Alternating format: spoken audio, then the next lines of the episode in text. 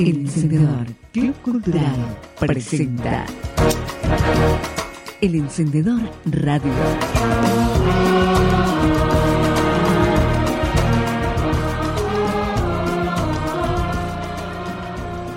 Bienvenidos a El Encendedor Radio. Estamos en Radio 12 en Colón, Entre Ríos. Mi nombre es Juan Dinoya, estoy con Ángel Martín, ¿cómo estás? Buenas tardes, Juan, ¿cómo va? ¿Qué tal toda la audiencia? La verdad que bastante, bastante bien para lo, que viene sucediendo a nivel, no sé si decir noticias, información. Eh, espero que el programa de hoy sea como un paréntesis entre tantas, tantas noticias por ahí que, que no nos permiten ver el sol de todos los días. Así es, intentamos por ahí hacer eso, eh, que sea un paréntesis para nosotros también. Sí, sí, ¿Lo tal ves? cual, tal cual. Pensaba justamente en eso hoy, en, en el programa que, que estás, que estamos haciendo, ¿no? El encendedor, que justamente trata más que nada de, de divulgar, no tanto informar. Por eso decía que era un paréntesis entre toda, toda esta corriente de datos que a veces terminan atascando. Así es, y hoy divulgaremos divagues. Sí, sí, tenemos, tenemos varias historias, crónicas, datos relacionados con paseos, extravíos, desapariciones. Estaremos un poco a la deriva, al garete. Es bueno, por ser martes me parece Está lindo. es buena idea. Y bueno, hoy arrancamos, hoy vamos a tener la música dedicada a todos los desaparecidos, asesinados, yo le digo siempre desaparecidos, asesinados, eh, bueno, en democracia, en dictadura, en la conquista del desierto, si vamos más at- atrás en nuestra historia, en la historia argentina, bueno, Es un tema vasto. tenemos unos cuantos, así que los dejamos pensando, eh, con Ciro y los persas, eh, pistolas, con voz, escuchen a voz.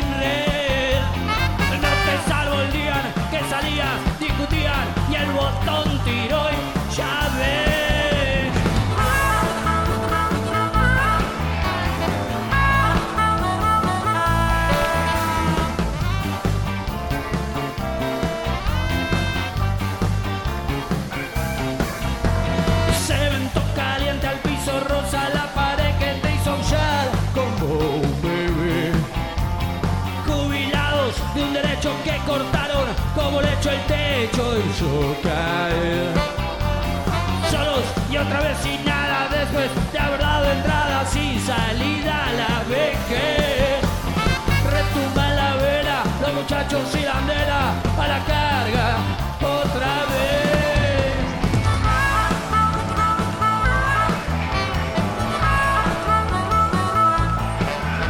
pistolas que se disparan solas, caídos todos desconocidos, actores que pegan sin razones, la muerte es sola cuestión de suerte,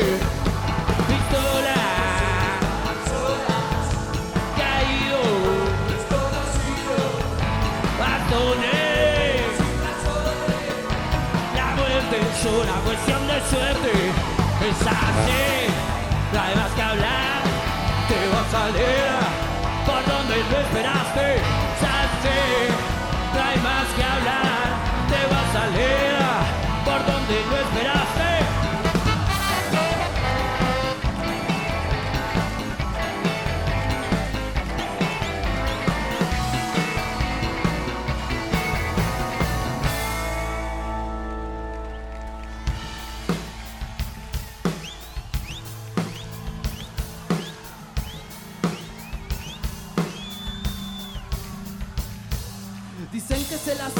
controla la muerte, pero nos apuntan los mismos de siempre. Lo que queremos cambiar nuestra suerte, lo que gritamos cada vez más fuerte. Si tus calles son de barros, es común que entre en la zona de las balosos clasistas que matan a las personas. Por la pinta que tenés, es común que te arresten. El que más roba usa traje y tiene ojos celestes. Seguridad una escopeta en sus manos, si una economía que nos deje bien parados, si una educación para lograr lo que querramos, si una voz para los barrios que nunca son escuchados. Es tener claro nuestro norte. Es poder tener un buen aporte, disfrutar del Macay sin corte. Es justicia para los pibes masacrados en monte. Disparan solas por el ego, disparan solas dominada en este juego. El que dispara es un cobarde que se volvió ciego y tiene terror a un pueblo sin miedo. Por eso le decimos a los pibes, siga a los pibes que tenemos este baile que siga y que no termine. Fuerza para la gente que, que está luchando en Chile, decirles que el pueblo no va en declive. Nunca estamos con Ciro y los persas, las cosas están mal, te la ponemos a la reversa, el gocito. El loquito de la rima que reparte Garteg en cada lugar en el que termina. Rock and roll y rap te controlen el más vos contame la que hay. Tiramos muchas cosas para que siga la vida para la gente que es de acá y para la gente de la esquina.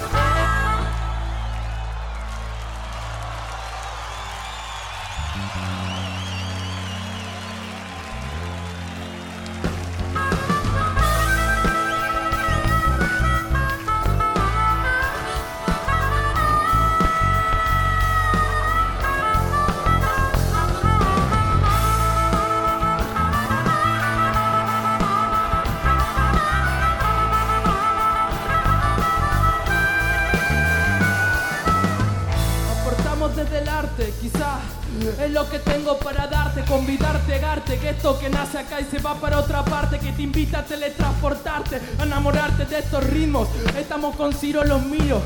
Estamos dibujando una especie del camino, pero no estamos guiados por el destino, sino por la frase improvisada que te rimo, no termino en el camino, soy canino, sigo y no persigo nunca, sudor fresco por la nuca. Mira que los bastones nos vivieron jodiendo y los lápices siguen escribiendo.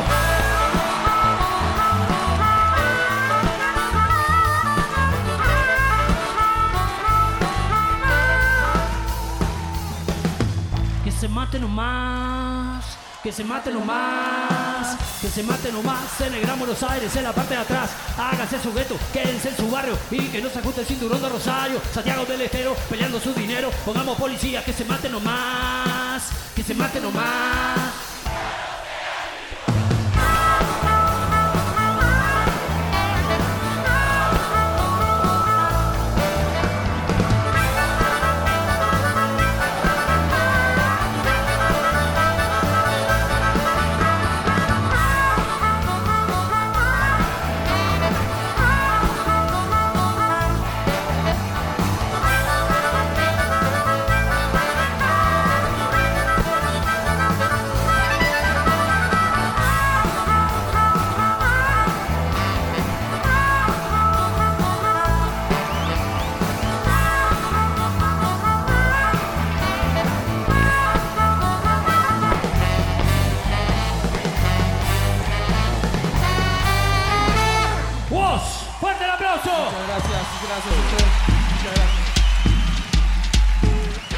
Encendedor Radio.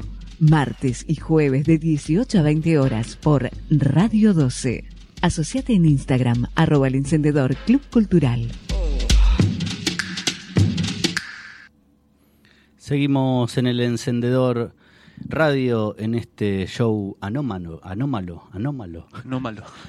Eh, te puedes comunicar eh, al 3447 555 000 o nos buscas en Instagram, arroba el encendedor club cultural. Ahí ya está un video de, del mural de Cielo Pra con Ajá. partes eh, de la entrevista que hicimos El martes el pasado. martes pasado. Hoy vamos a estar hablando con Fabián Gorostegui, artista plástico de la ciudad de Tres Arroyos, eh, provincia de Buenos Aires. Muy bueno. más adelante, más adelante. Bien, en el segundo bloque. en el segundo blog. Eh, bueno, eh, mientras tanto me gustaría contar brevemente una historia, una historia que, que me contó un amigo, eh, amigo de Basavilbaso, se llama Leo, le mando saludos.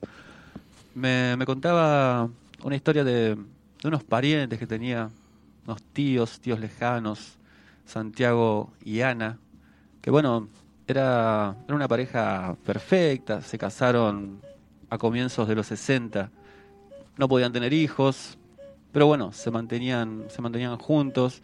Y de repente un día Santiago, el hombre, desapareció de repente.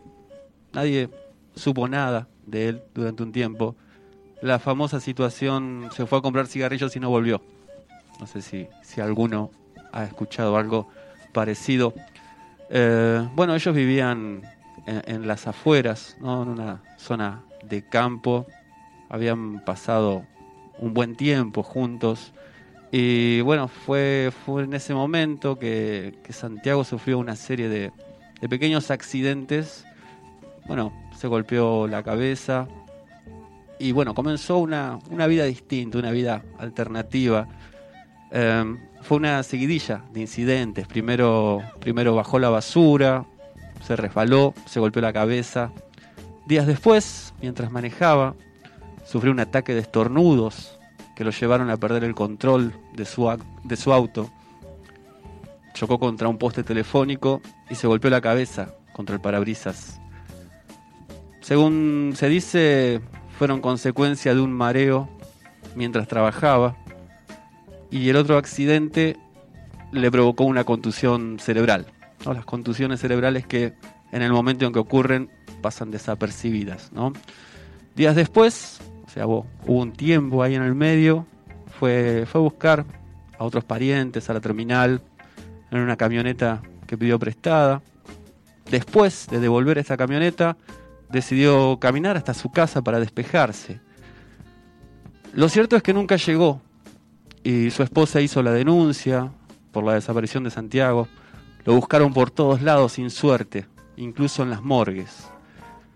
Las autoridades conocían al hombre y todo parecía indicar que era un caso de amnesia, porque no había delitos, no había ningún indicio de alguna conducta destructiva. Y ahí comenzaron a especular que uno de esos golpes lo pudo haber desorientado y lo hicieron vagar sin rumbo hasta perderse. Las semanas y los días pasaron y Ana lo seguía esperando. Guardaba su ropa y sus cosas, soñando con que algún día volvería. Pero bueno, mientras tanto se mantuvo ocupada, buscó trabajo para seguir su vida, comenzó como niñera y llegó a ser auxiliar de enfermería. Lo que le pasó a Santiago es difícil de explicar. Camino a su casa fue perdiendo la capacidad de recordar y se encontró en la estación de trenes comprando boletos. Recordemos que es una historia que ocurre en la época de los trenes, ¿no? La década de los 60. No sabía su nombre, pero usó, usó el nombre, un nombre falso. También se hizo llamar Santiago. Pese a que tenía dudas eh, de, de, quién era realmente, no, no se acercó a la policía ni tampoco a un hospital. Bueno, comenzó una, una nueva vida. Trabajó en distintos empleos como cocinero, y finalmente comenzó a conocer otra gente, a rodearse de otros amigos, una familia, lo adoptó casi como un abuelo y con ellos, bueno, se reunía bastante a menudo. Hasta que otro, otro golpe en la cabeza, dos días antes de una Navidad, hizo que recordara su pasado y se volvió prácticamente eufórico. Imaginémonos, no, no sabemos quiénes somos y de repente es como una epifanía volver a reencontrarse con la identidad propia. Y se acordó, se acordó que, que se llamaba Santiago, que estaba casado con una mujer que se llamaba Ana. Así que ese mismo día volvió a buscar a su amada sin saber si estaría viva o con una nueva familia. Hasta acá la, la historia. Y si uno quiere, puede imaginarla con un final feliz o también puede conjeturarse un final distinto, trágico o cómico. Pero en todo caso, la idea de perderse u olvidar la propia identidad es este tema que me quedo dando vueltas en esta historia. y que, bueno, tiene, tiene su atractivo, pero también tiene su lado peligroso.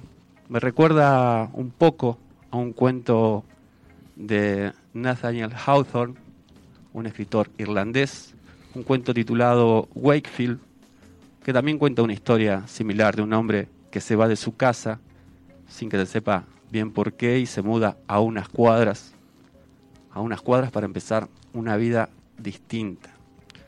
E, es una historia romántica, no romántica de, del romanticismo cursi, sino romántico que tiene que ver con, con acercarse a algo distinto que nos pone en un, en un punto de crisis entre nosotros mismos.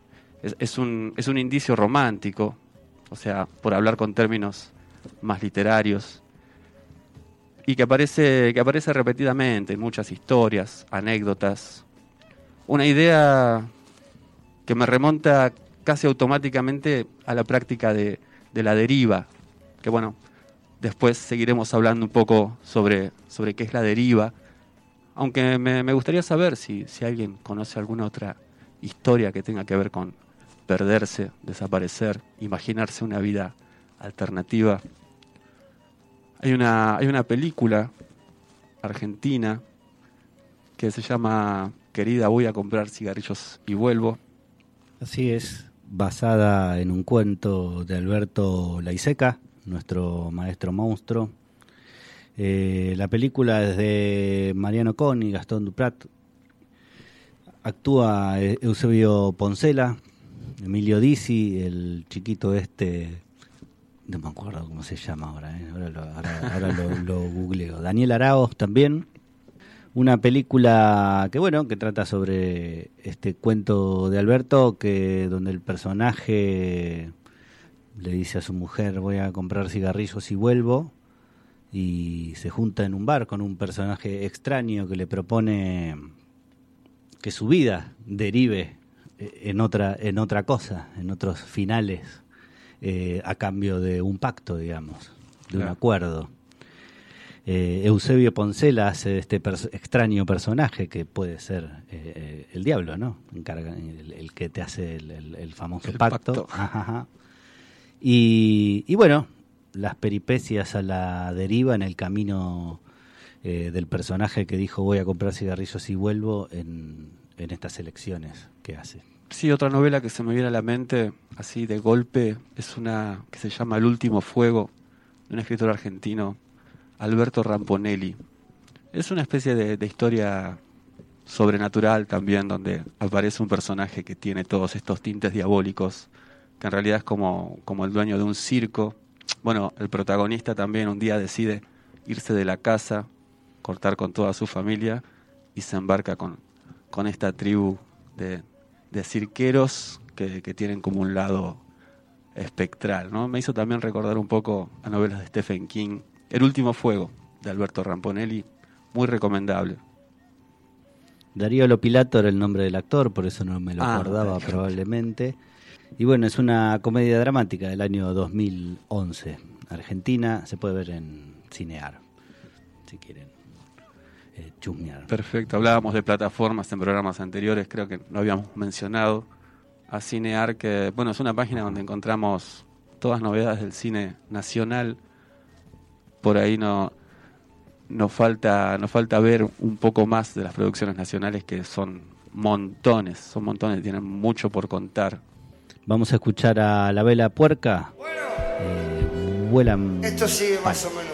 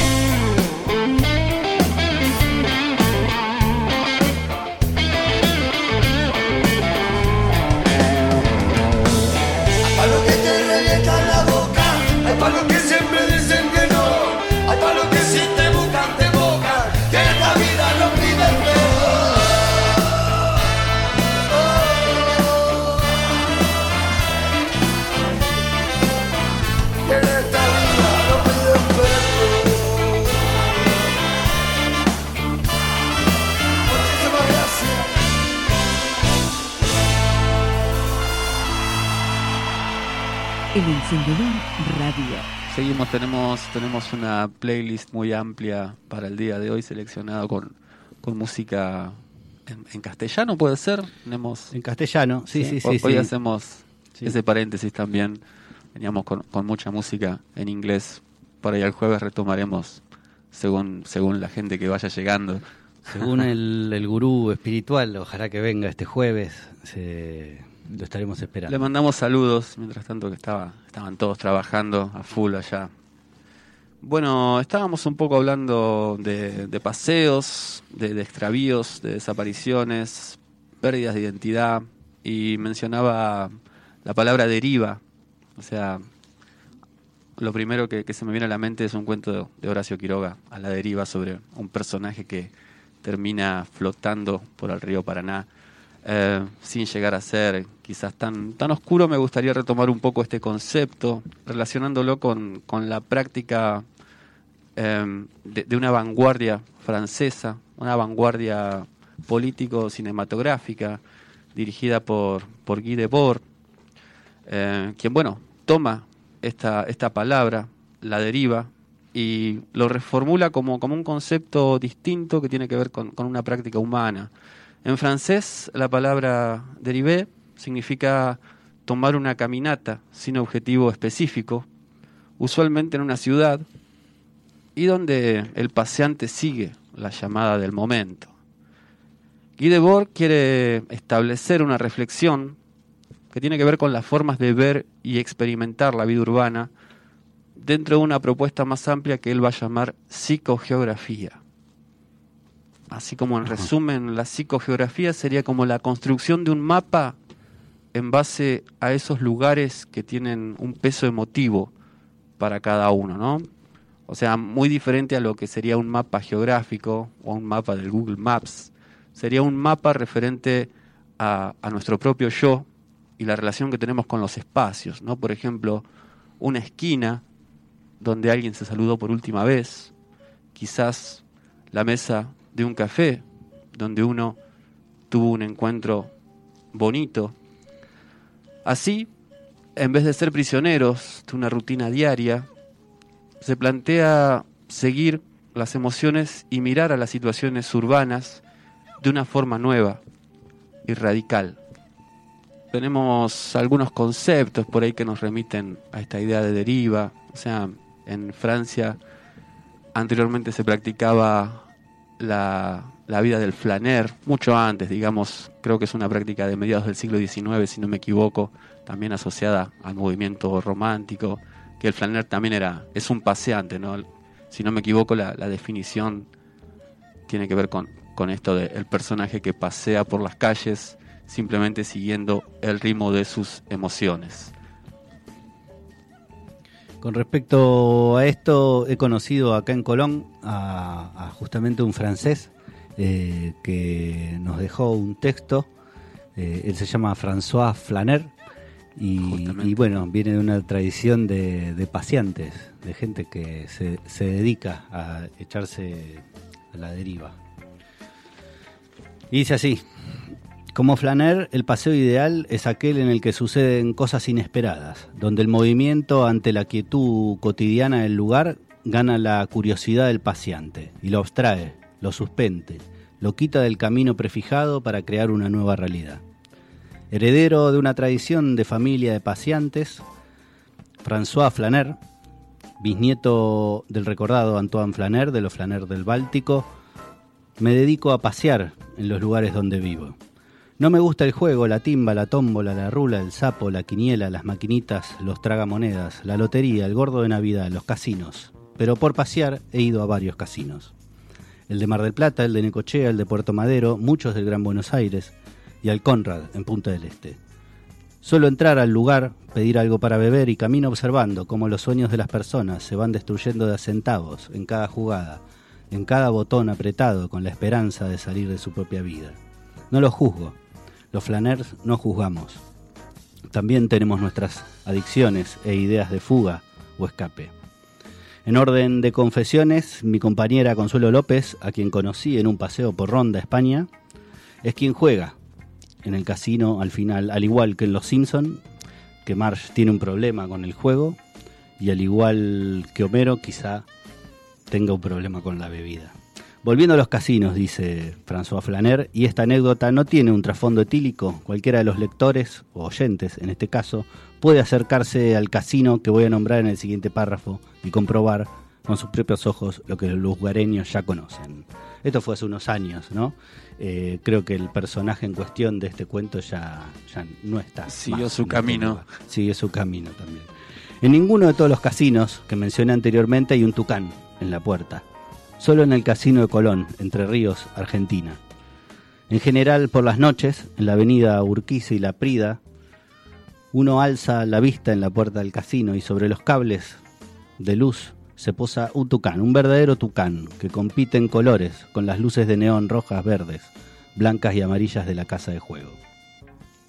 Todas las noches, como si fuera el cuervo de Edgar Allan Poe, el tucán está ahí arriba, mirándonos, observando nuestras conductas, como un juez silencioso que condena nuestra alma.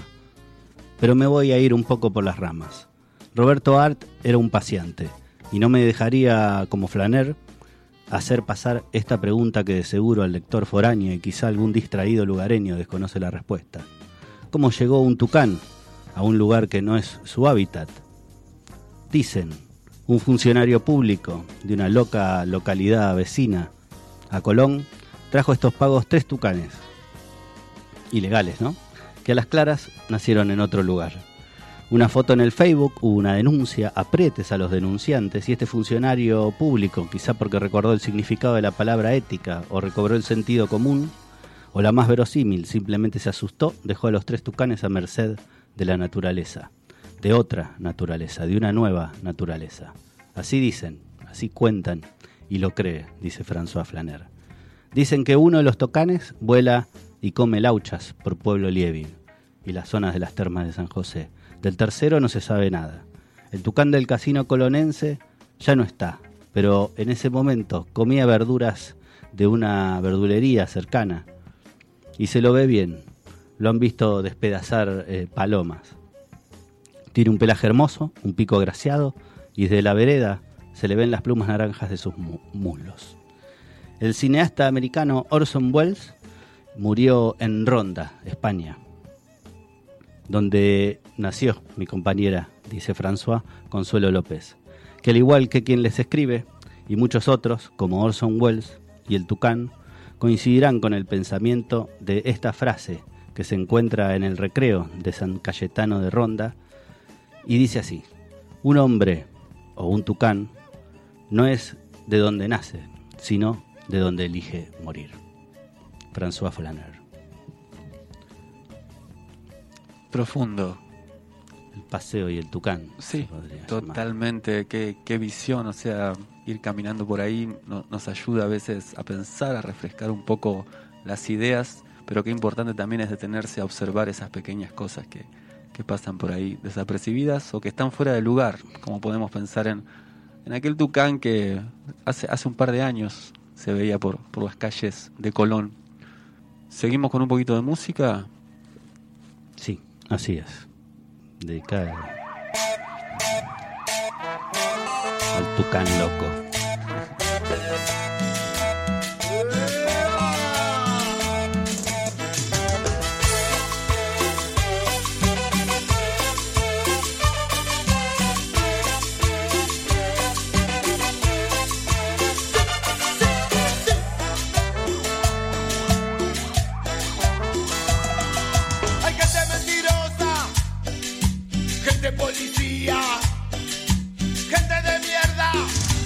Gente que no, gente que no. Hay gente que te dice que tienes que trabajar, gente que te dice que tienes que estudiar, gente que te dice que tienes un problema existencial. Gente que no, gente que no. Tus viejos te molestan, te quieren ver triunfar, te quieren bien arriba en la escala social. Te tienen bien la bola, te quieren mandar, vos solo querés mandarlos a cagar. Gente que te escucha, gente que no, gente que te banca, gente que no, gente que te invita a su casa a dormir. Y después te deja en la calle morir. ¿Y vos? ¿Quién sos?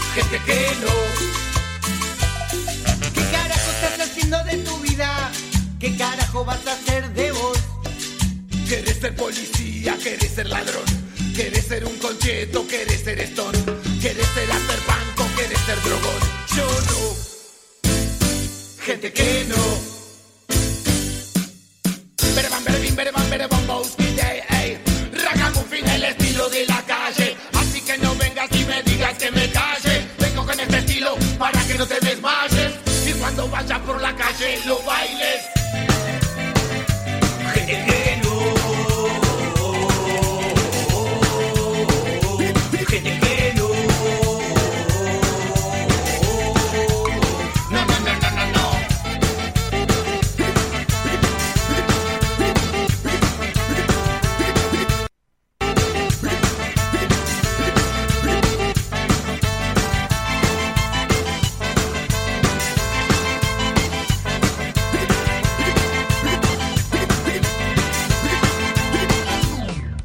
Instagram, arroba el encendedor Club Cultural.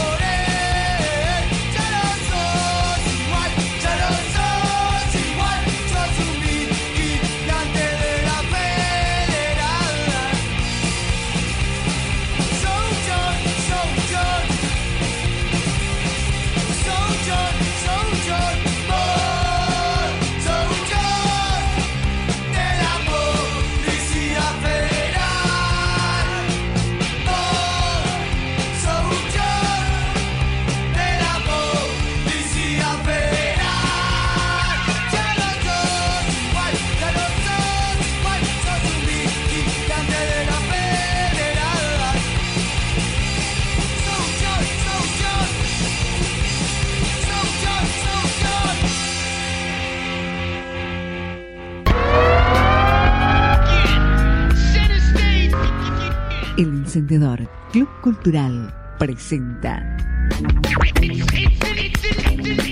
El Encendedor Radio, martes y jueves de 18 a 20 horas por Radio 12.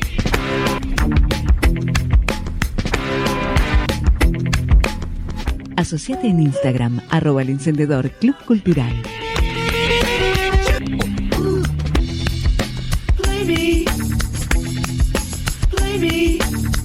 Seguimos en el encendedor Club Cult no, en el encendedor radio. Encendedor sí. radio. Te podés comunicar como hizo François Flaner hace cinco años con un programa que empezó hace unas semanas a el Instagram arroba el encendedor Club Cultural o al WhatsApp 3447 555 000. El tiempo es relativo en este caso, me parece. O sea, estamos aquí hoy, pero bueno, pueden escucharnos también eh, online en, en las regrabaciones que, que se hacen del programa.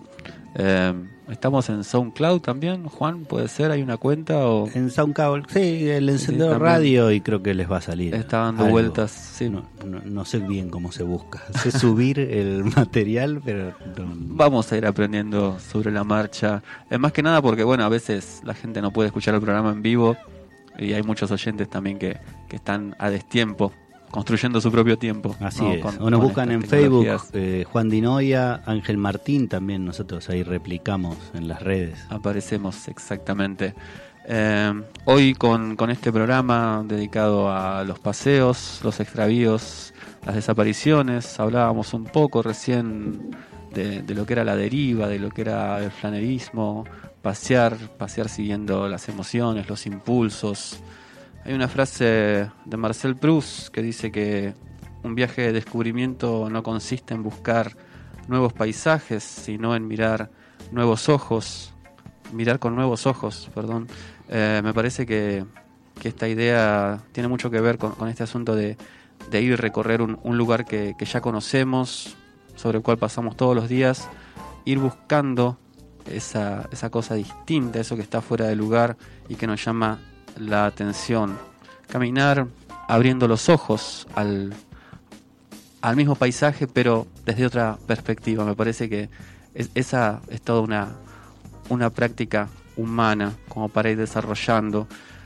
Y bueno, hablábamos también de, de lo que tenía que ver con, con Guy Debord, con, con la deriva, este concepto que tiene que ver con, con vanguardias artísticas. Y bueno, me viene, me viene a la mente otra, otra práctica más cercana a nosotros en el tiempo, como es la exploración urbana. La exploración urbana o urbex, también como, como se la llama, es un tipo de exploración que habitualmente se practica y que puede incluir la visita a lugares abandonados o también a lugares de difícil acceso, lugares restringidos. Normalmente se trata de la exploración de zonas alejadas de los núcleos urbanos, zonas de campo, podríamos decir, lugares abandonados, casas abandonadas, taperas. La exploración urbana es también conocida como infiltración, aunque algunos consideran que la infiltración tiene más que ver con explorar zonas activas, lugares habitados, ¿no? ya sea el interior de un casino, como hacía François Flaner. Eso sería la infiltración. Para realizar este tipo de práctica, los exploradores acceden a lugares impensables para la mayoría, como puede ser la conserjería de un hotel, o las alcantarillas, o techos de difícil acceso. O sea, hay muchos lugares, muchos edificios públicos que, que tienen unos espacios eh, en los cuales uno, no, tiene acceso, no puede subirse. Pienso en el campanario de la iglesia, por ejemplo. Eh, también hay, hay toda una, una subcultura dentro de la exploración urbana que tiene que ver con, con la gente que se dedica a explorar techos y tomar fotografías desde esa altura. Se tiene una visión distinta, definitivamente, del mismo paisaje si tomamos este tipo de distancia. Pero bueno, volviendo un poco a los exploradores urbanos, eh, siempre, siempre andan bien equipados porque se exponen a riesgos comunes en lugares que, tienen, tienen signos de decadencia. La naturaleza de, de la exploración urbana presenta distintos riesgos. Por un lado tenemos riesgos físicos y la posibilidad de que una autoridad los detenga y bueno, conlleve a su castigo. Eh, muchas, pero no todas, de estas actividades tienen que ver con, con irrumpir en lugares donde no está permitido, así que sería como, como un allanamiento, como, como un encuentro conflictivo con las leyes. Pero bueno, por otro lado está, está el asunto este de, de la búsqueda de adrenalina y de la, la creación de nuevos paisajes. Otro riesgo que se menciona son los, los vagabundos agresivos o los desprendimientos de las mismas edificaciones. No sé si, si estás un poco al tanto de esta práctica, Juan, de la exploración urbana. Creo que es una de las actividades por ahí favoritas de los adolescentes, ¿no? Donde, o por lo menos de mi, Los ado- de adolescentes. mi adolescencia, eh, el aburrimiento quizá te lleva a, a buscar algo en una casa abandonada, a, a intentar... eh, Sí, las iglesias o esos lugares por ahí grandes y demás tienen tienen una como una intriga en sí misma donde por ahí atrae. Sí, desde luego que todo espacio tiene algo para contar. Eh, personalmente me, atrae esta práctica, eh, me atrae ir a lugares abandonados, lugares donde no, no hay gente y ponerme a escuchar lo que ese lugar tiene para decir. Las azoteas tienen algo de romántico. Eh, eh, yo he vivido en Buenos Aires y, la azotea es un lugar que tiene algo de poético, de libertad, donde, bueno, generalmente no hay nadie, generalmente está, eh, uno puede subir a, a fumar algo. Y hoy en día, con el tema de la pandemia y demás, eh, han tomado vida las terrazas y, y los techos en Buenos Aires, donde la gente, bueno, hace ejercicio, va a fumar, va a estudiar, para, bueno, tomar algo de sol, algo de vitamina. Se recupera un poco este espacio. Sí, sí, Sí, sí, sí. Es, es muy loco que por ahí, bueno, antes era para solo para los aventureros o para los que iban a colgar la ropa. Sí, vivimos, vivimos tiempos bastante particulares en lo que respecta a, a esta posibilidad. Bueno, eh, quienes vivimos por ahí en, zonas más periféricas, todavía podemos salir a caminar un poco por el campo. Creo que, que eso es, es algo que vale bastante en esta época que estamos viviendo y por ahí uno se le pasaba como desapercibido, ¿no? Esto de simplemente salir a caminar. Pero bueno, Y qué, qué- qué lindo es perderse en el campo cuando agarrás para un lado y la vuelta tiene kilómetros y kilómetros y, y- y es lindo. es lindo. Totalmente. O, o atravesar un campo, quizás ahí con, con todos los matorrales y todos los yuyos, y, y bueno, perderse entre, entre toda esa naturaleza.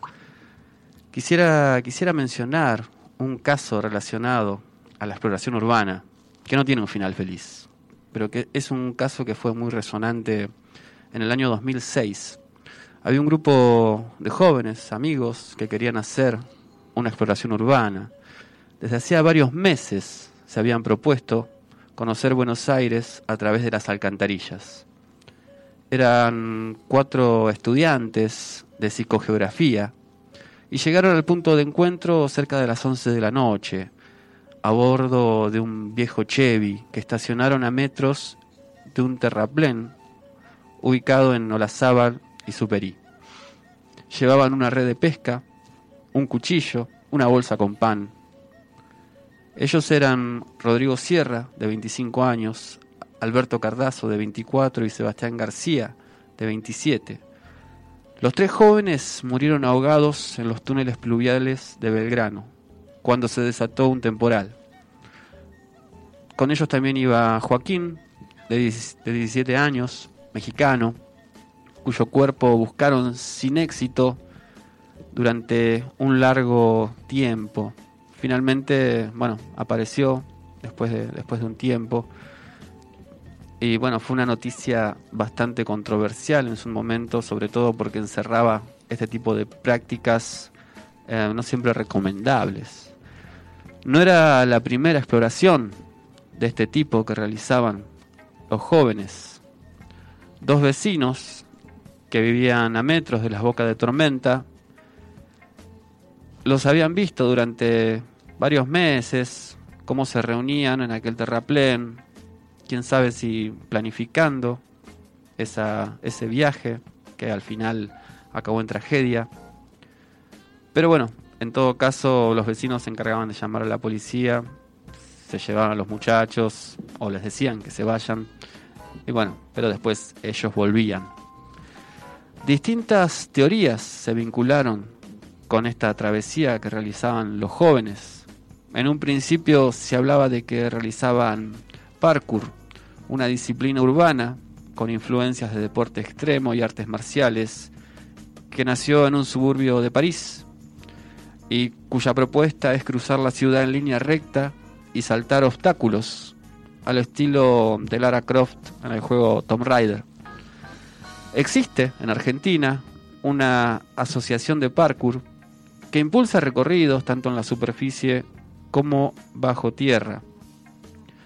Igualmente, cuando se realizó esta investigación, pudo determinarse que no había una relación con, este movimiento. En, los foros web, en, las entrevistas que hubo con, los fundadores de la Asociación de Parkour, eh, negaban que lo que estaban haciendo estos jóvenes en Belgrano fuera parkour. Según informó la policía, los jóvenes eran parte de un grupo que se hacía denominar los exploradores nocturnos. Los exploradores urbanos también son un movimiento internacional que busca conocer los rincones y ángulos desconocidos, prohibidos o menos transitados de las ciudades. Una, una especie de tribu urbana, como se llama hoy en día. Otra información oficial apuntó que estudiaban psicogeografía aunque la policía no pudo precisar en qué ámbito académico, bueno, porque no se trata de, una materia en sí, sino sería como una disciplina que tiene más que ver con, estas vanguardias artísticas, ¿no? O sea, se identificaban con la psicogeografía, lo que estaban buscando armar era un mapa geográfico que tenga que ver con sus emociones, su búsqueda de emociones fuertes. De Rodrigo de Sierra se supo que era docente en la Universidad de Palermo, y que hacía un mes había renunciado a un cargo que tenía en una agencia de prensa. Durante las horas de búsqueda, los familiares de Joaquín se acercaron a la ciudad universitaria e informaron a la agencia Telam que el joven era seguidor del ningunismo. El ningunismo, otra, otra idea particular para, para charlar largo y tendido, pero bueno, pensemos un poco en lo que tiene que ver con, esta exploración urbana que se realizaba, que tenía, tenía una, una ideología propia, el, el ningunismo. Em, ¿Qué es el, el ningunismo? Era una, una especie de grupo fundado por, uno de estos exploradores urbanos que atrajo a muchos adolescentes en el año 2004, 2006, que es cuando terminó esta historia. Eh, del ningunismo hay páginas en internet, hay mucho material para leer. Eh, hay un manifiesto llamado Tesis 222 que promueve la autocracia, o sea, gobernarse a uno mismo, y que sustenta ideas similares a las escritas por Guy Debord en su obra La sociedad del espectáculo, y que bueno, tiene un gran, una gran relación con lo que es la psicogeografía. Toman la teoría de la deriva y bueno, comienzan a proponerse en grupo dejarse llevar por las solicitudes de un determinado lugar, un lugar abandonado, un lugar desconocido, en un viaje que no, que no se propone con el tiempo, sino que se va organizando en relación con, el azar que va apareciendo. Hasta aquí la, la crónica de, este hecho trágico ocurrido en 2006 relacionado a la exploración urbana, como para tener en cuenta que a veces puede, el azar puede llevarnos por territorios sumamente fatales. Así es, la deriva nos tiene caminos que justamente tienen que ver con, el no saber el destino. Eh, muy pronto la, entre, la charla con Fabián Gorostegui, artista plástico de Tres Arroyos, provincia de Buenos Aires, y ahora abuela Coca, Santa Soledad.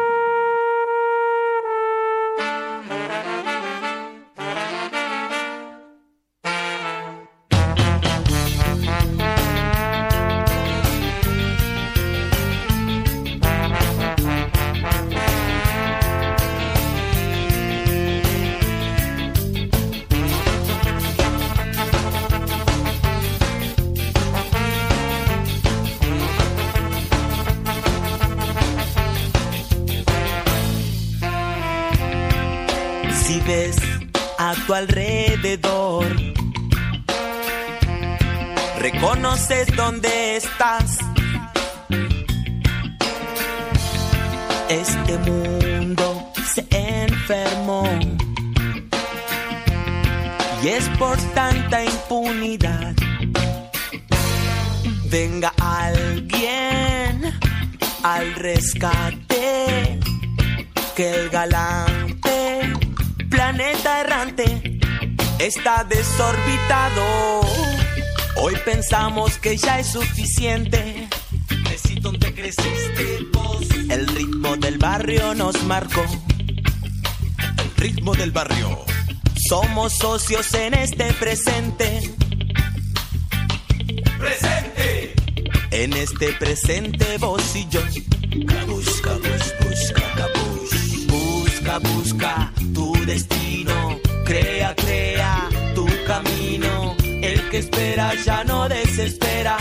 Desespera el que no sabe esperar. Pero ahora es el turno del bueno. Es el malo.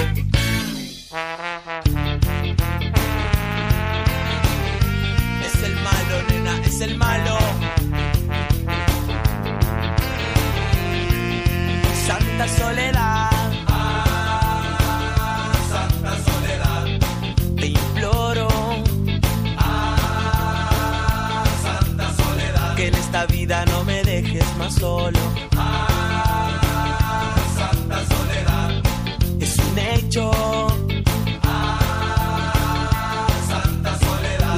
Levántate y pelea por tus derechos.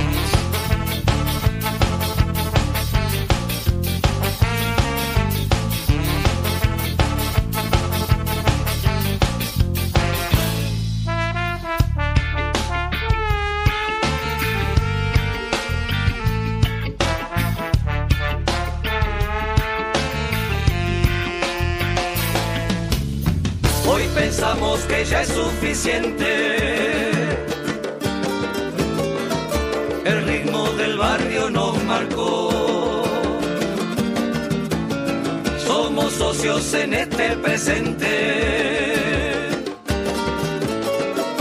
En este presente vos y yo.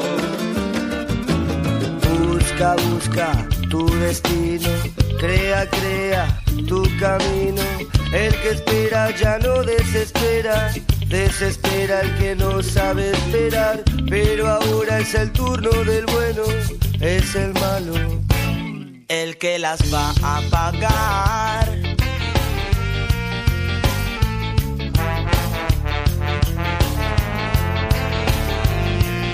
Santa Soledad.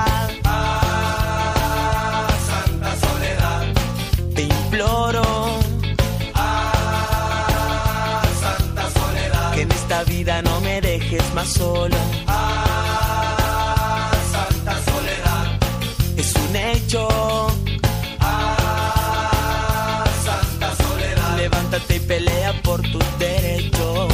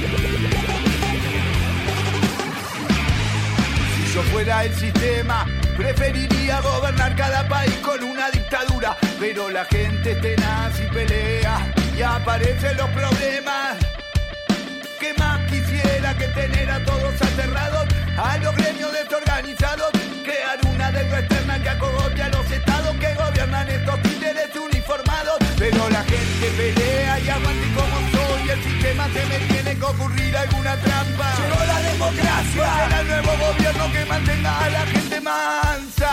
Puede ser un bonachón, un hombre del interior, pobretón sin ninguna personal ambición. O también puede ser un payaso fanfarrón, comprador, un caudillo de alguna región. Si yo fuera el sistema,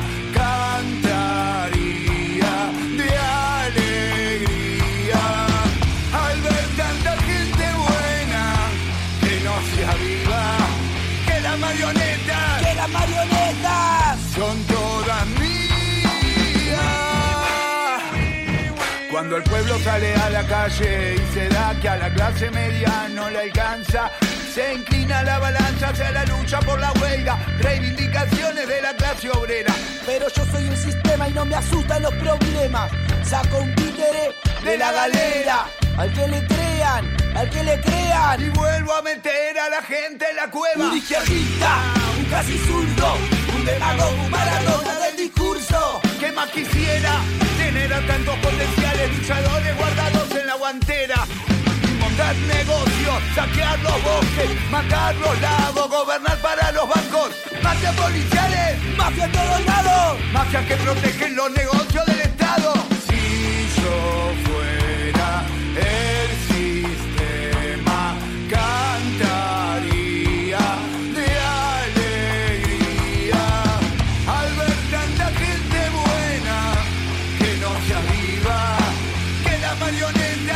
marionetas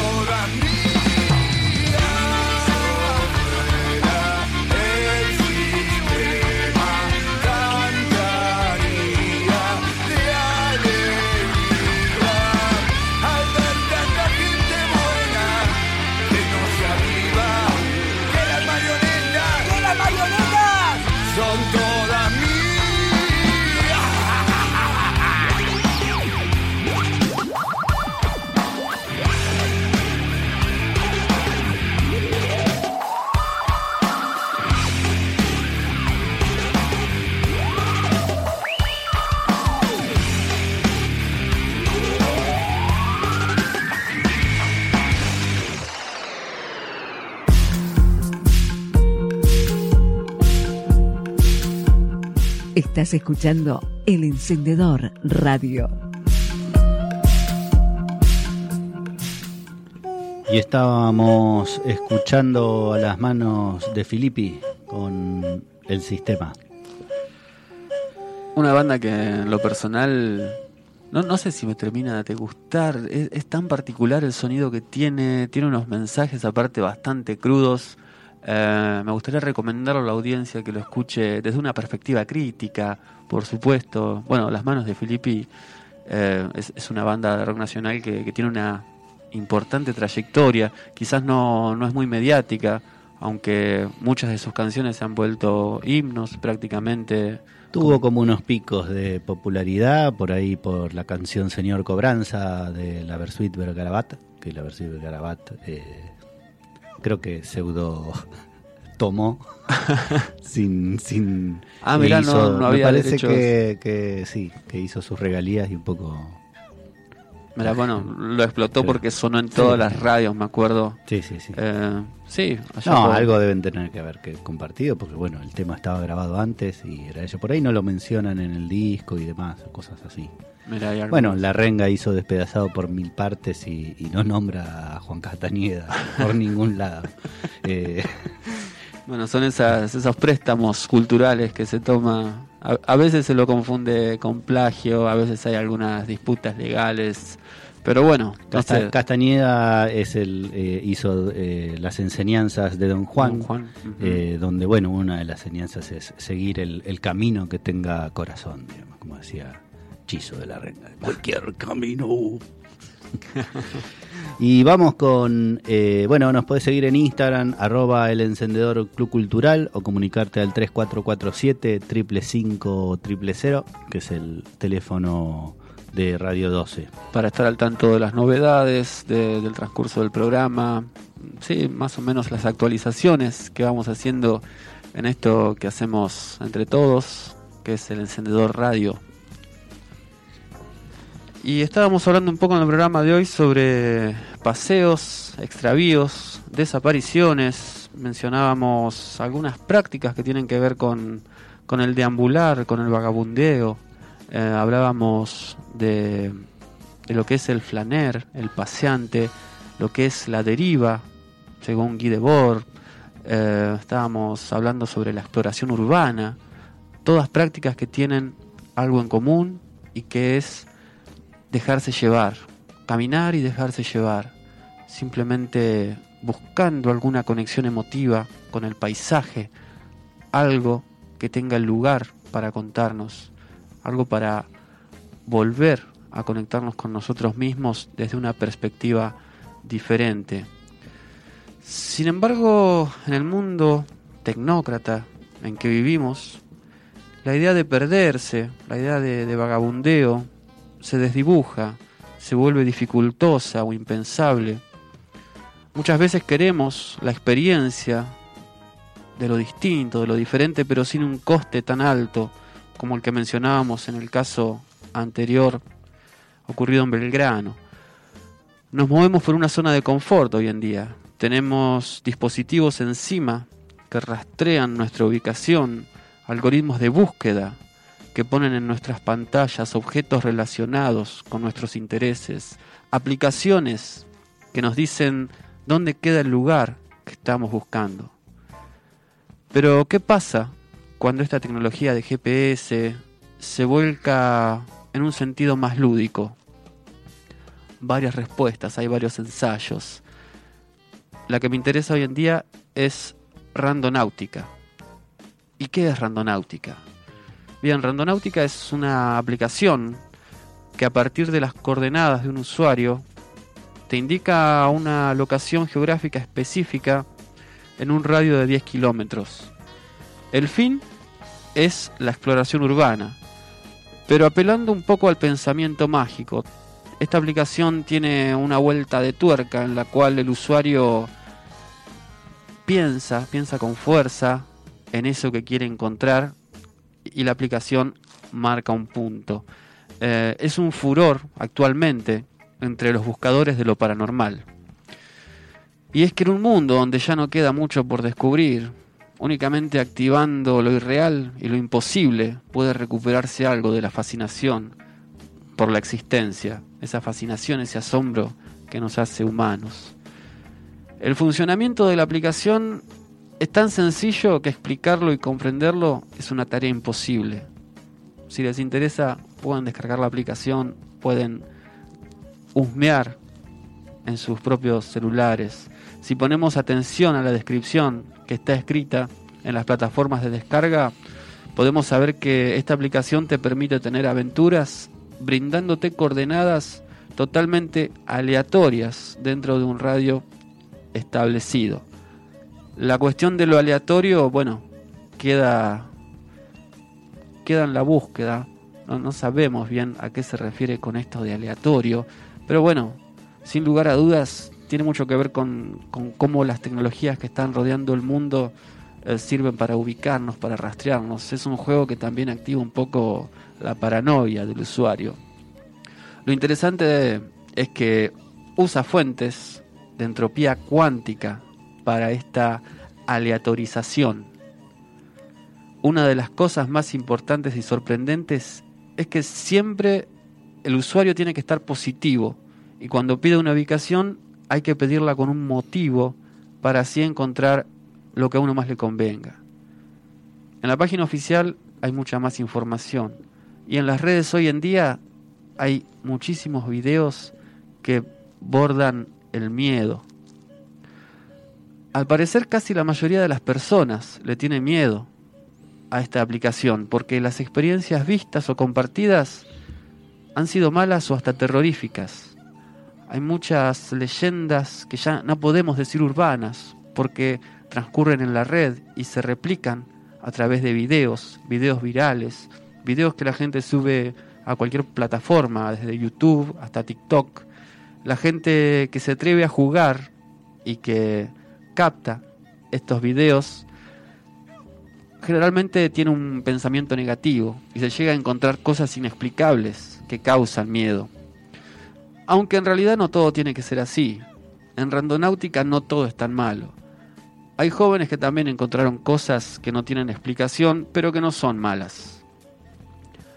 Hay, hay un montón de testimonios, tengo, tengo algunos acá para leer, que dice, la primera vez que usé randonáutica no lo estaba tomando tan en serio, así que mi intención fue encontrar algo rojo y las coordenadas, las coordenadas me llevaron hasta esto, dice, y muestra la imagen de un sofá de color rojo. Así que sí, no puedo explicar esto, dice el usuario, asombrado. A veces simplemente pensar en un indicio activa esta búsqueda y lleva a lugares impensados. Otro testimonio nos dice, estaba explorando con randonáutica y mi intención fue un perro. Encontré un perro perdido y lo llevé a casa. qué bien. Positivo, ¿no? Siempre Positivo. en positivo. Mi intención era dar un cierre, dice otro usuario. Encontré un campo de flores de, que, que me hacían acordar a mi hermana, que había fallecido, dice. Nunca los había visto en la vida real y los tenía tatuados. Se sintió en paz este usuario. Así que bueno, va, va un poco en, en la mentalidad que uno tenga. Si uno quiere creer esto es creer o reventar, ¿no? Este asunto de la randonáutica es una aplicación, como, como decía, que, que está en boga en estos tiempos, que es un asunto ahí viral.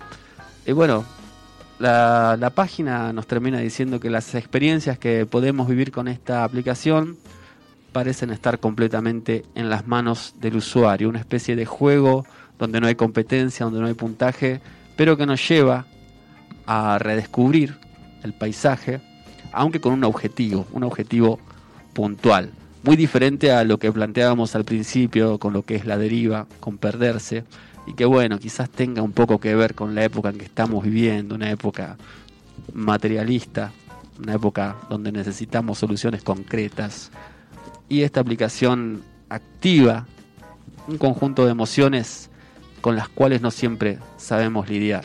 Quería mencionarla simplemente porque es una aplicación que, bueno, que está, está en uso, está de moda, pero que también tiene que ver con esta, esta esencia de perderse en, en un paisaje cotidiano.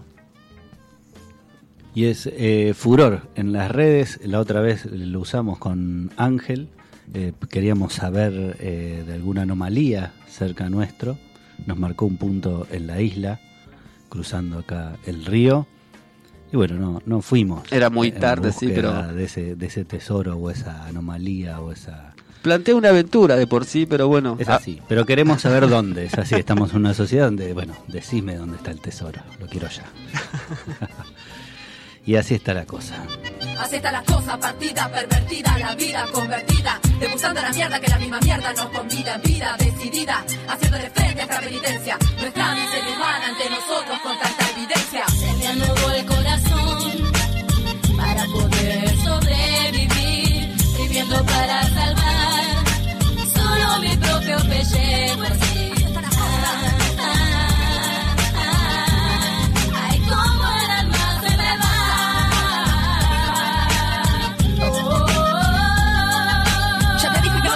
Pienses, no protestes, no propongas, no te opongas. Entendelo, eso es definitivo. No lo intentes ni te interpongas. Si hagas lo que hagas, en definitiva, nada tiene sentido. Digo, si todo en nuestra vida ha sido decidido. En este plan siniestro configurado para fines apocalípticos. Ser insensible es el requisito para nuestro exterminio en masa. Son tiempos en que los métodos de aniquilación no, son los mismos. Ya no nos desaparecen, ahora lo hacemos nosotros mismos. Dándonos pequeños espacios de expresión sin respuesta. Volviéndonos una protesta que a nadie molesta, como esta, como esta. Domesticados como leones de circo, neutralizados, paralizados. Pero ¿qué nos pasa? Que no nos despertamos, vamos. Al carajo, yo me rajo. En Argentina no hay trabajo. La dignidad humana va cayendo cada vez más bajo, no hay atajo. Y esto ya se derrumba. Y esto pende de un hilo. Ni siquiera notamos la diferencia entre estar muerto o vivo. Digo, sigo, no señores, no me dedico a cerrar el hocico. Pero tampoco vocifero los miedos que por ahí andan como roedores. Ellos no son los vencedores. Traigo mi tambor para que te incorpores. ¿A dónde están esos que dicen tener tantos cojones? Como un cuetazo lo nuevo, aquí molestando de nuevo. Patriotas con patriotas dando guerra al mundo entero con esmero. Saboneando reacciones reas de todo aquel que tenga duda. A ser parte de esta lucha que con nosotros aquí se renueva.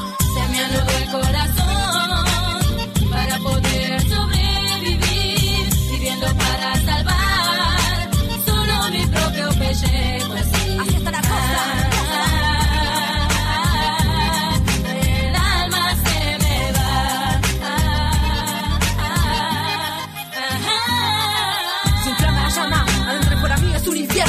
levanto ni me duermo. En esta pesadilla todos somos prisioneros, parteros dando a luz a nuestros temores más profundos, moribundos, dando tumbos, escondiendo la cabeza como el avestruz. Seguimos pasando de mano en mano, esta es nuestra propia cruz, pura, su pura dura, de tanta podredumbre. Esta locura se ha transformado en una muy mala costumbre. Por favor que se vislumbre, una luz que nos alumbre, una luz que como Jesús reviva y nos haga volar libres como pájaros y despertarnos de nuestra propia tumba como también lo hizo con Lázaro. Lo bueno, lo máximo, quien nos dará el diagnóstico. Todos aquí esperando el próximo pronóstico de esta realidad que en verdad se ha desbandado y que ya nadie la controla. Y que como perro terminamos mordiendo nuestra propia cola. Ahora en esta bataola, uno ya no es un espejismo, es un reflejo de uno mismo. Así funcionan nuestros tiempos del escepticismo. Pido un milagro que nos pueda despertar. Pido un milagro para nosotros la gente. Yo digo que no hay que esperarlo al destino. Un milagro que baje la tierra. Yo creo en lo que hago y en lo que digo, por esto sigo el intento. Penetrando con mi lírica lo más hondo y profundo Y si penetra por otro orificio, no es mi culpa, lo siento, lo miento. La vaselina no te la puse yo, te la pusiste solito hace tiempo.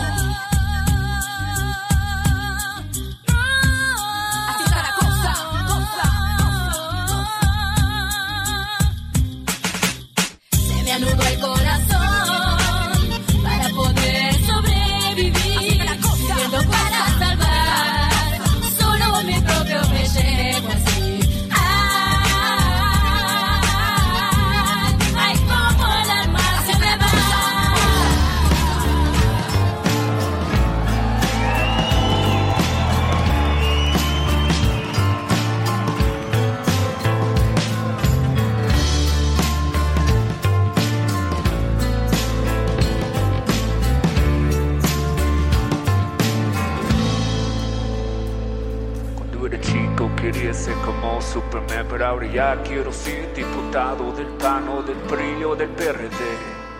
O cualquier cosa que tenga un poco de poder. Quiero convertirme en el músico político y construir un piso al periférico. Quiero acabar con el tráfico. Tendré que entrar a la historia de México. Luego miro al pecero que va medio pedo jugando carreras con los pasajeros. Pero él tiene que pasar primero. Sin luces, sin frenos, junto al patrullero, aunque no sepa leer, no sepa hablar, él es el que te brinda la seguridad. Así lo tienes que respetar, porque él representa nuestra autoridad.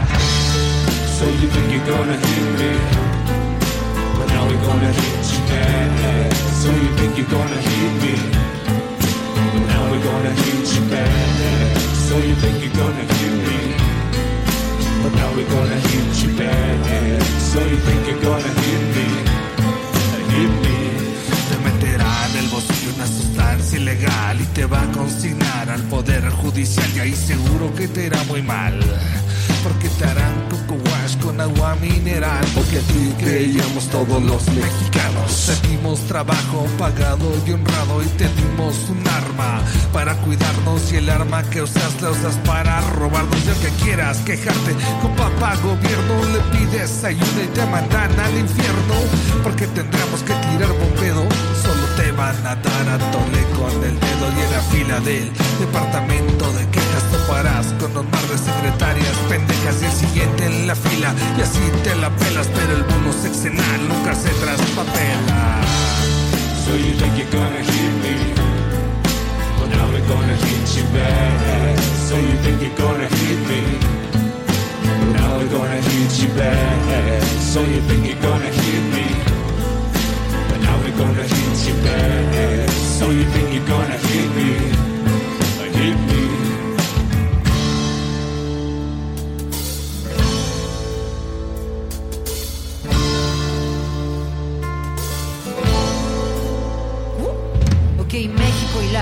Latinoamérica unida, la misma historia, la misma herida, los mismos conflictos, las mismas tiranías, las mismas dictaduras cargadas de mentiras. ¿Y tú?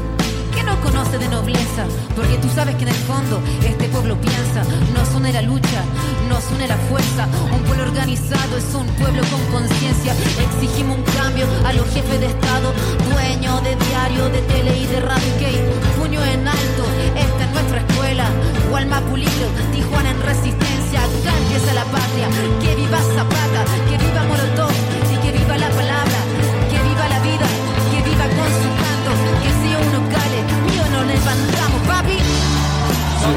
Okay.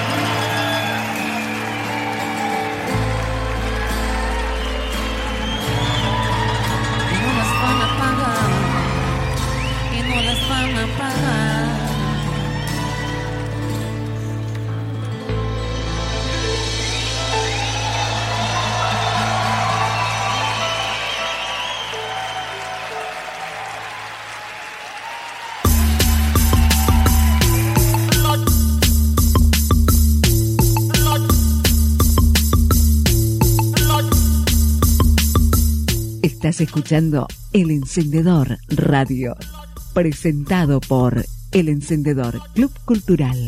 Asociate en Instagram, arroba El Encendedor Club Cultural.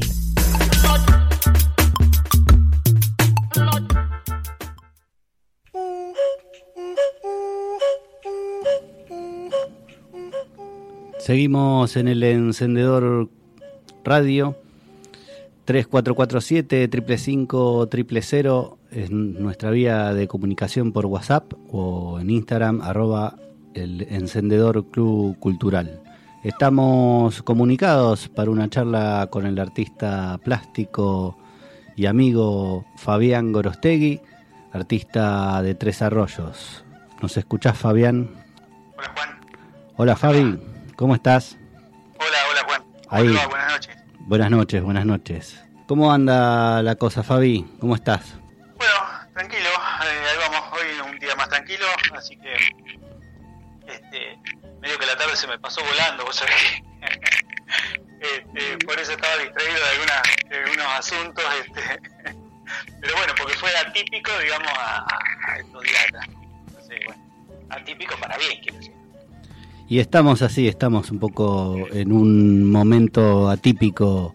Y una de las preguntas o bueno, que, cuestiones que, que queremos saber es cómo, cómo vienen tus tiempos entre lo cotidiano y entre el arte que haces.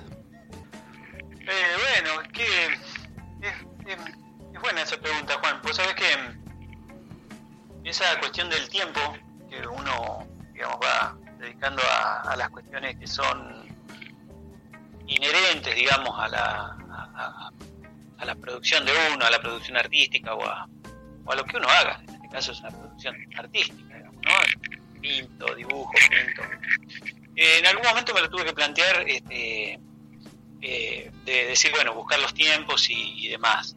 Eh, y aunque la misma cotidianidad por ahí te lleva a que eh, te reduce mucho esos tiempos por un trabajo, por otra cosa, por otras circunstancias, este, uno tiene que ir buscándolo, porque eso es como que, de- digamos que dentro de uno hay una alarma que está como sonando que dice, bueno, necesito tiempo para producir. Bueno, no, no, por ahí no está. Bueno. En este caso, bueno, eh, con, con- la escuela y demás, hay, hay momentos en los cuales, este, como por ejemplo estos días atrás, venía como muy, muy con las horas muy ocupadas en- con el trabajo y, y bueno, en este, y hasta que por ahí un poco se alivia y ahí es donde uno va, va metiéndose con, va metiéndose, este, va agarrando el pincel, el lápiz o, sentarse a pensar. Muchas veces sentarse a pensar también implica.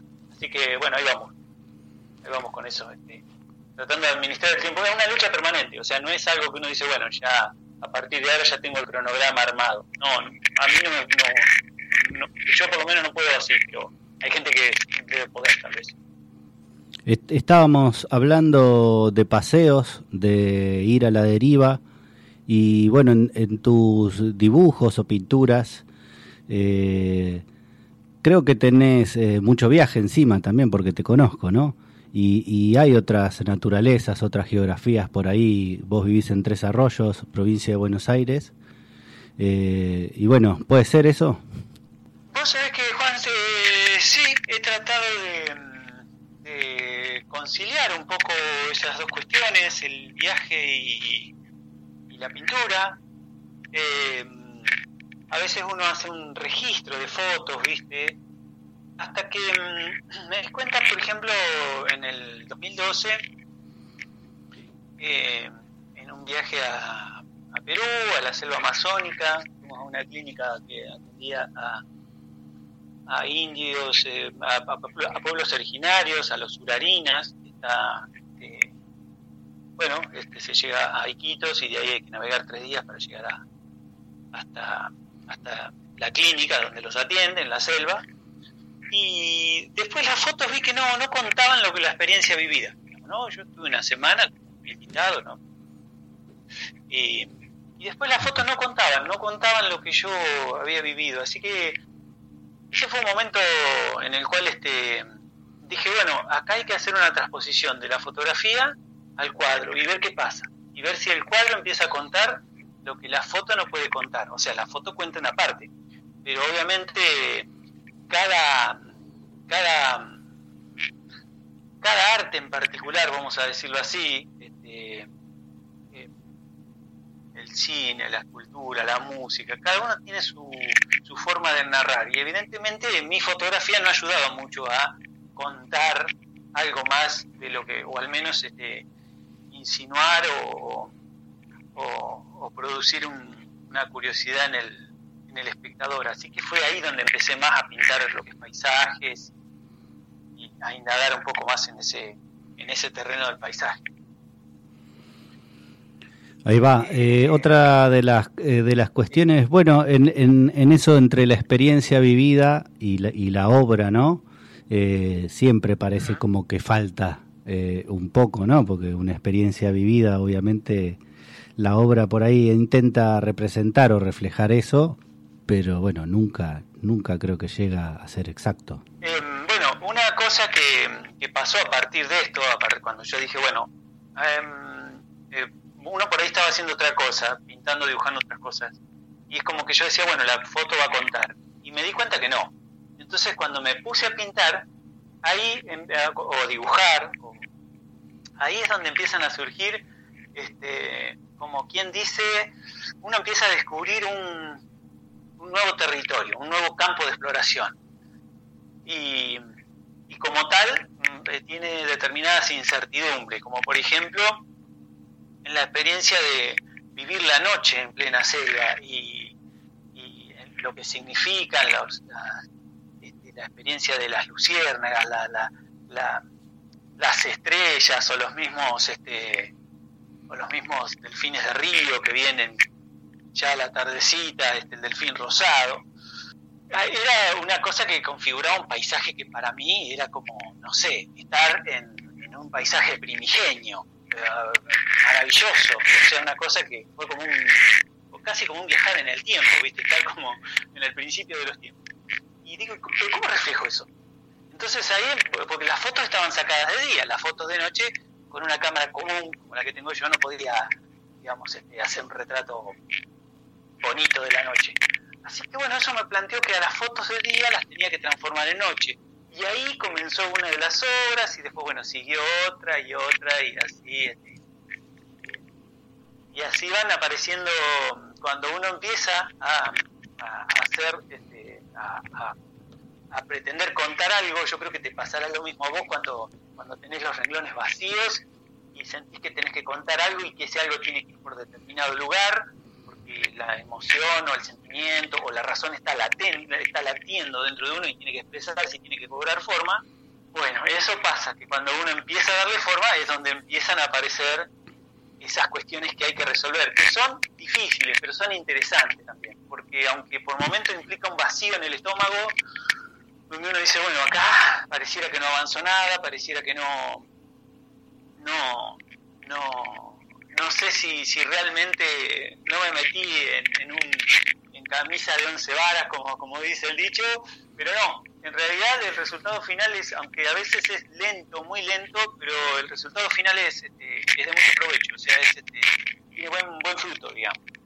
Y contame, estamos en charla con Fabián Gorostegui, artista plástico de Tres Arroyos. Contame un poco de tus, tus influencias, ya sea en pintura o en otro tipo de artes, o bueno. Ajá. Em, bueno, um, vos sabés que em, respecto a las influencias, creo que em, no hace mucho, digamos, que he descubierto, digamos, qué, qué tipo de influencia, porque uno, no sé, yo he ido pintando o dibujando o haciendo motivos, pero este, sin, digamos, sin, sin poner sobre la mesa, o sea, sin pensar que, cuál podían ser mis influencias. Y me parece que, vos sabés que he descubierto que mis influencias, aparte, eh, siento un gran atractivo por el arte naif. Em, por un lado, em, por ejemplo, eh, bueno, podría citar a algún artista, este, uno de los más este, llamativos y que admiro, este, se llama Edivaldo Barbosa de Sousa, Henry Rousseau en su momento también y aún hoy me sigue gustando su obra. Eh, bueno, y otros tantos. Y incluso, por ejemplo, me atrae mucho la obra de Molina Campo. Cada vez que contemplo esas pinturas, este, eh, siempre siento un agrado de, volver, al volver a verlas. Es como, y yo creo que mm, eh, respetando, ¿no es cierto?, la opinión de los que por ahí estudian la obra de Molina Campo, o la han estudiado, en el caso mío yo veo que hay componentes de, Molina Campos que en algún punto, en algún punto este, tienen algo de, de, pintura de ingenuo, de, pintura ingenua. así que cuando miro después un poco mi obra, aunque no, no, no, no tiene ni, ni ni punto por ahí que uno diga, mirá, este, sí, qué bárbaro. Uno piensa en la pintura ingenua y se imagina algunos cuadros, o la pintura naif también, este, se le dice. Eh, si bien uno puede comparar y dice, bueno, pero no, no hay comparación entre la pintura naif y tu obra, pero a veces este, no necesariamente uno termina haciendo, sino que eso forma parte de, de es como un condimento más que uno uno busca o que uno analiza. Una cosa que quiero decir, Juan, es que eh, tanto en el caso, siguiendo digamos con lo que vos me estás preguntando, ¿no? Porque también hay un, hay por ejemplo un, elemento que los une. Y, para esto voy a citar un artista más que por ejemplo también me resulta de admiración, ¿no? Eh, que es David Hockney. Eh, un artista bueno contemporáneo, ya es eh, un artista mayor. Creo que él es inglés, pero joven se fue a Estados Unidos a, producir. Y, y, también su obra me, me, resulta muy, muy interesante por, el, por, por, por ejemplo, por este elemento en común. Eh, los tres, estos tres que estoy citando, estos tres artistas que estoy citando, veo que parte del atractivo eh, que, resulta a mis ojos, radica en el tratamiento del color, radica en, en cierta armonía que, digamos, este, uno puede ver eh, plasmada en, en, sus, en sus composiciones. Em, esto no quita que tengan un, un este, toque personal cada uno, ¿no es cierto? toque de identidad o como marca de identidad o como característica que los, que los distingue, pero, pero veo que, que, una de las cosas que me atraen en esos artistas que eh, a simple vista parecerían este, bien distintos es, es, el color, por ejemplo. El color es el estilo común, el tratamiento del color que hace eh, cada uno desde su eh, estilo. Ahí va, estamos en el encendedor radio eh, con Fabián Gorostegui, artista plástico. Bueno, la última cuestión que, preguntamos en esta charla es eh, que nos digas, a ver, tres obras eh, de arte para la próxima pandemia. Sé que no, no hemos salido de una, pero bueno, libros que te quedaron por leer, series por mirar, museos que visitar, paseos a la deriva en otros países. Contame, Fabi. Eh, a ver, Juan, ¿qué, puedo decir respecto a eso? Es un, poco, es un poco abrumadora. Acá hago agua total. en la batalla naval me parece que acá me hundí igual porque... Vos sabés que series eh, prácticamente muy, muy, muy pocas miro, o sea, creo que no, no miro desde hace unos, años ya sé. Em, sí puedo sí puedo observar algunas, aunque aunque no miro, a veces este, me quedo mirando a ponerle un rato a alguna y, veo que resultan muy atrayentes. O sea, lo que lo que han conseguido algunas series este, o algunos canales como bueno, no, no, puedo decir canales, pero digo, algunas este, plataformas que pasan series y demás, es un poco conseguir eh, volver a disfrutar, digamos, de una, de una historia sin ser leída. Porque que a veces los tiempos implican que se lee menos, porque implican inmediatez, todo, todo rápido, por, una cuestión de los tiempos que se viven. ¿no? Y me parece que al perderse la lectura nos perdemos una un- también una parte de nuestra de nuestro proceso intelectual, ¿no? Ya sea incorporar palabras, términos o trabajar la imaginación. Así que mm, creo que este, en ese sentido eh, las- hay, hay plataformas que eh, tienen buenas series que estimulan bastante, digamos, este, la imaginación. A mí, a mí muchas veces me sirve mirar, aunque sea un poco, algunas, no, no, no completas, pero mirar poco porque están vinculadas a veces a los puntos de vista que toma el director, eh, qué enfoque hace, del rostro, de la cara, del paisaje, de y eso suena, y eso suele ser muy interesante. Este, bueno, en cuanto a, a libros y demás, este, la verdad es que hace ya también un tiempo que, no no estoy digamos leyendo o, suelo leer notas así rápidas o cuestiones que tienen que ver más que nada con, con- la naturaleza o con eso sí o sea no es que no leo nada todos los días leo algo. Este, por ejemplo, me asombran determinadas características de los animales, que- qué sé yo, no sé. Y entonces leo algún artículo corto que hable sobre, sobre tal característica de un animal. No sé, el pulpo, el pulpo pequeño de Hawái, que tiene micro eh, microbacterias en su parte inferior y que para escapar de los depredadores simula eh, esas son bioluminiscentes y, y- digamos a los depredadores que andan a ras de, eh, sobre el fondo del agua, este, al mirar hacia arriba, él logra camuflarse de esa manera. Son cosas que a mí por ahí me, estimulan, me llaman la atención, me asombran y que, y que sirven para alimentar un poco esto que uno hace. Pero, pero este, eh, pasa por ahí, digamos, mi parte de lectura. No, no podría decir que nombrar algo que sea públicamente conocido. Estamos en charla con Fabián Corostegui. Te agradecemos, eh, Fabi, que nos hayas atendido. Eh, y bueno, te mandamos un gran saludo y ya estás asociado al encendedor Club Cultural. ¿eh? Bueno, Juan, este, muchísimas gracias por, por la invitación. Arte y cultura en El Encendedor.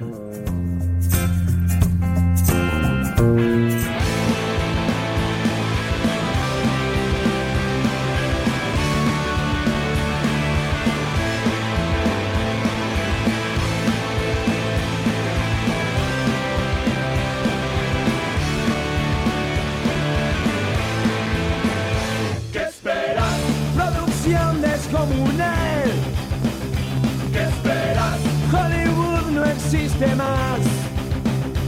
esperas? Sudamérica es así. ¿Qué esperas? Esto es pura realidad. ¿Qué esperas? Solución en el final.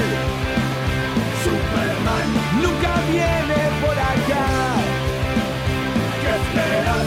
Nuestro héroe es de verdad. Nacional, bien anónimo y mortal. Es la historia de cada día, siempre el mismo guion. Trabas y burocracia, qué frustración. Lo de siempre, lo normal,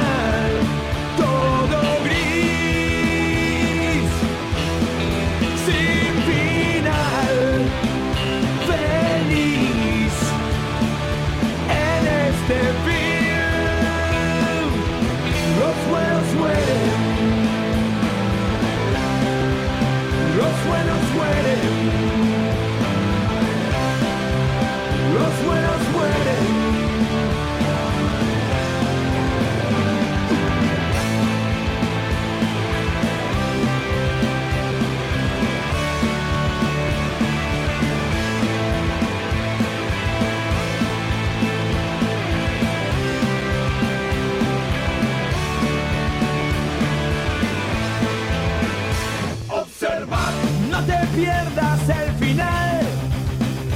¡Qué fatal! Paradoja singular. Nunca más nuestro héroe volverá. Se marchó por la puerta de atrás.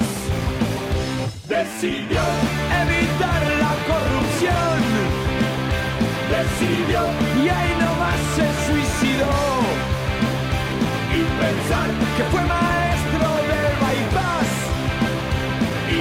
De un disparo al corazón. Es la historia de cada día, siempre el mismo guion. Trabas y burocracia, qué frustración. Lo de siempre, lo normal, todo gris. Sin final, feliz. Es así.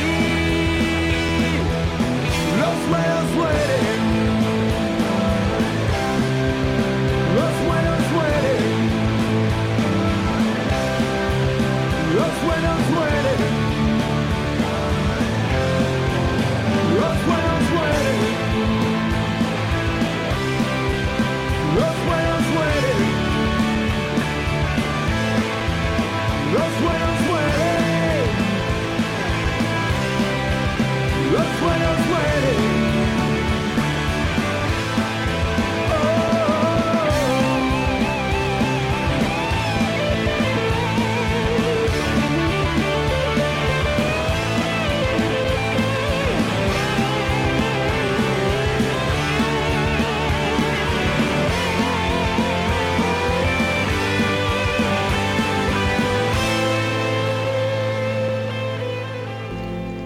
Cuatro polis.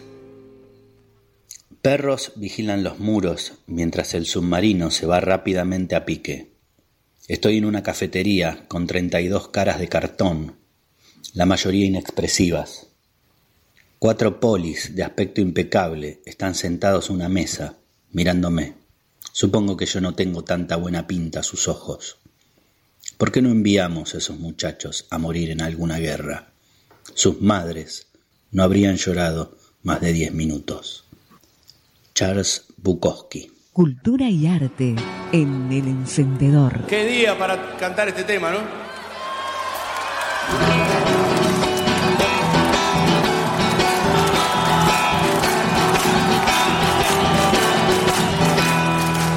Ellos vinieron, no se encubrieron, aquí encontraron dioses que danzan.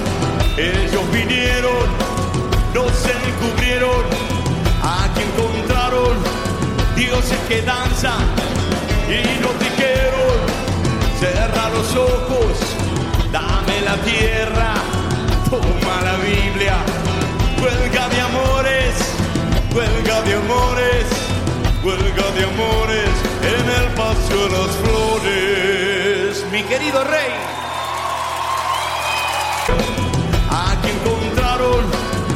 dioses que danzan y nos dijeron, cerra los ojos, dame la tierra, toma la Biblia, huelga de amores, huelga de amores, huelga de amores en el paseo de las flores. Mi querido rey.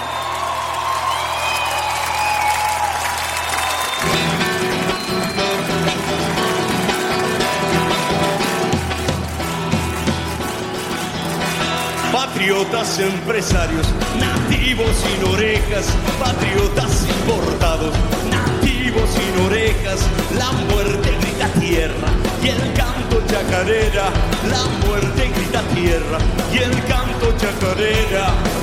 Y nos dijeron, tiempo es dinero y en esta tierra no somos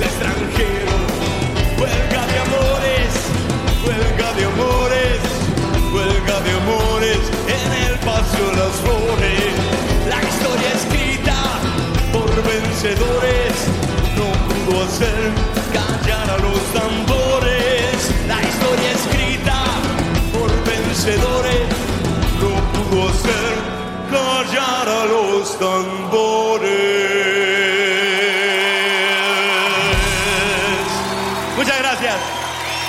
La guerra. Al amanecer, el llamado del cuerno anunció desde la montaña que era la hora de los arcos y las cerbatanas. A la caída de la noche, de la aldea no quedaba más que humo. Un hombre pudo tumbarse inmóvil entre los muertos, untó su cuerpo con sangre y esperó.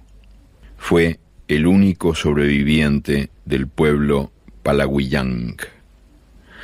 Cuando los enemigos se retiraron, ese hombre se levantó, contempló su mundo arrasado. Caminó por entre la gente que había compartido con él el hambre y la comida. Buscó en vano alguna persona o cosa que no hubiera sido aniquilada. Ese espantoso silencio lo aturdía, lo mareaba el olor del incendio y la sangre. Sintió asco de estar vivo y volvió a echarse entre los suyos. Con las primeras luces llegaron los buitres. En ese hombre solo había niebla y ganas de dormir y dejarse devorar. Pero la hija del cóndor se abrió paso entre los pajarracos que volaban en círculos. Batió recia las alas y se lanzó en picada. Él se agarró a sus patas y la hija del cóndor lo llevó lejos. El encendedor por Radio 12. Presentado por El Encendedor Club Cultural.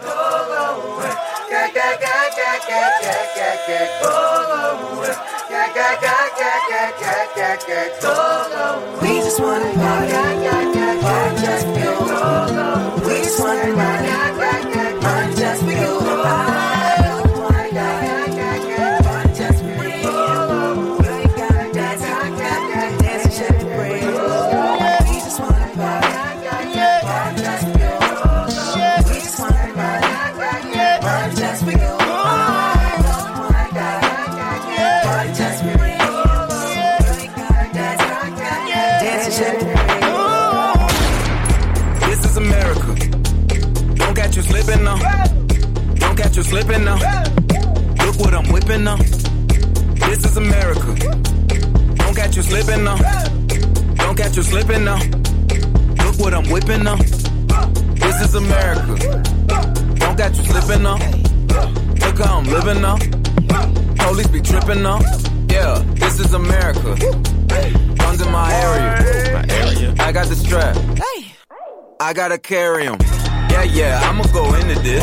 Yeah, yeah, this is Gorilla. Yeah, yeah, I'ma go get the bag. Yeah, yeah, or I'ma get the pad. Yeah, yeah, I'm so cold like, yeah. Yeah, I'm so dull like, yeah. We gon' blow like, yeah. Uh.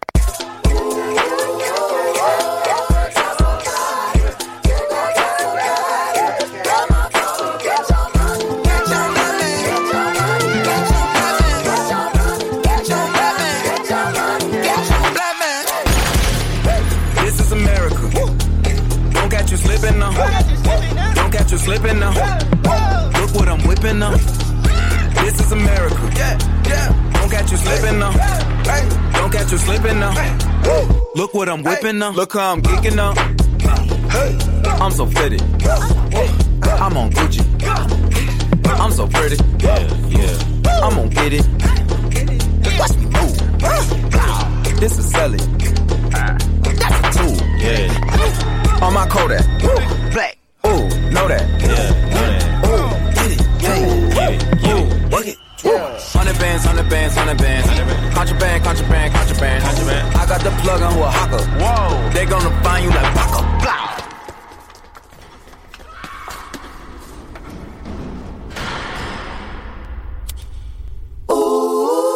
America. I just checked my follow and listen. You motherfuckers owe me. Get your money, black man.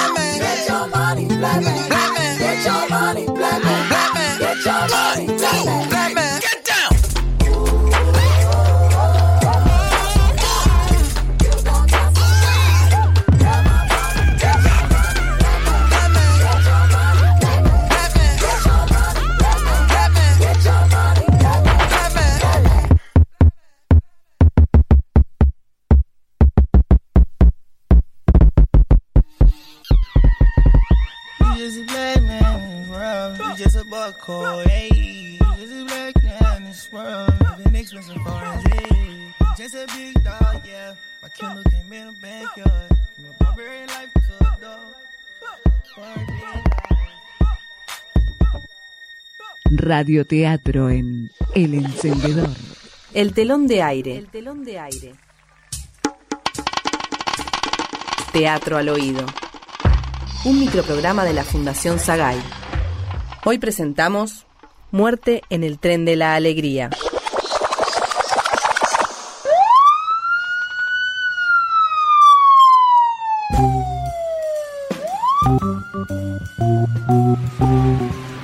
En 30 años de carrera, nunca vi algo así, Ramírez. Yo tampoco, jefe. Ya no existe la inocencia, Ramírez. Todos somos culpables. El forense viene de la capital, así que va a tardar unas horas en llegar, jefe. ¿Quién mató a Mickey Mouse? Ese es mi caso, Ramírez. Lo siento, jefe. Pero este muchacho trabajaba en el tren de la alegría. Ese que pasa por el centro. Ya ¿vio? sé, Ramírez. 30 años de carrera para encontrar muerto a Mickey Mouse en medio del asfalto. Quizá esto sea mi retiro. No, no diga eso, jefe. Usted lo va a resolver. Hasta que no venga el forense, no podemos tocarlo. Pareciera que no tiene heridas de bala ni sangre. Quizás solo lo tiraron del tren y se desnucó. No siga, Ramírez. ¿Cómo voy a mirar a mi hija a la cara después de tanta crueldad? ¿En qué mundo estamos viviendo? ¿Cómo se llamaba? Miguel Pérez. Ah, usted me está haciendo una broma, Ramírez. Ojalá, jefe, pero no. Miguel Pérez, 29 años. Deme un pucho, Ramírez. Ya sé, estoy dejando, pero...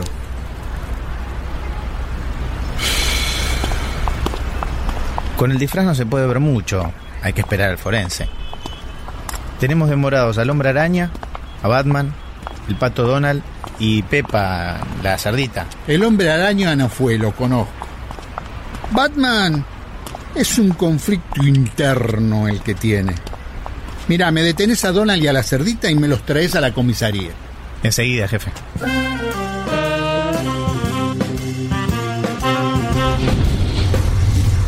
Acá está el pato. Sentate. ¿Qué tenés que decir, Donald? No fue él tampoco. Sacalo de mi vista y me traes a esa maldita cerda. ¡Pepa! Soy Pepa la cerdita. No fue ninguno de ellos. Hay algo que no me cierra y que me inquieta, Ramírez. ¿Dónde está el dueño? No lo ubicamos, estamos en eso. Dame un pucho, Ramírez. Estoy dejando, ya sé, pero...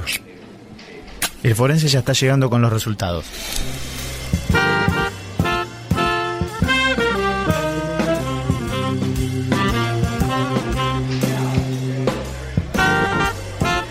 Esto es algo mucho más grande que un Mickey Mouse. Necesito algo fuerte para aclarar las ideas.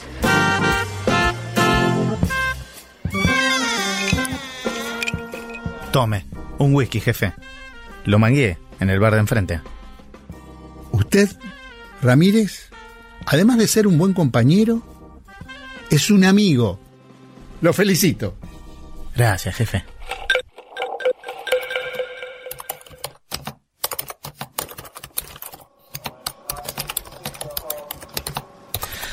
Ya pasé las declaraciones y preparé el informe. No sabe cómo me duelen los dedos por este teclado de mierda y la espalda por esta silla chota, jefe. Es eso. Disculpe, ¿eh? pero estoy un poco cansado. Ramírez, eso. Eso es lo que mató a Mickey Mouse. ¿Quién fue, jefe? No, la pregunta no es quién fue, es qué fue, Ramírez. ¿Qué fue? La asfixia, Ramírez. ¿Qué? La asfixia.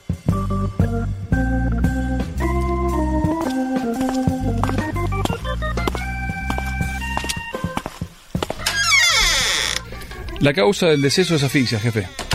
Falta de aire. Los orificios de las máscaras estaban obstruidos con pelusa, arena y polvo. La cabeza le quedó trabada con uno de los botones del chaleco. Muere arriba del tren. Eso lo desploma y el golpe de la caída en el asfalto no constituye causa de muerte. Bueno, porque en realidad estaba muerto antes de caer, ¿no? Dame un pucho, Ramírez. Sabes que estoy dejando, viste, pero bueno.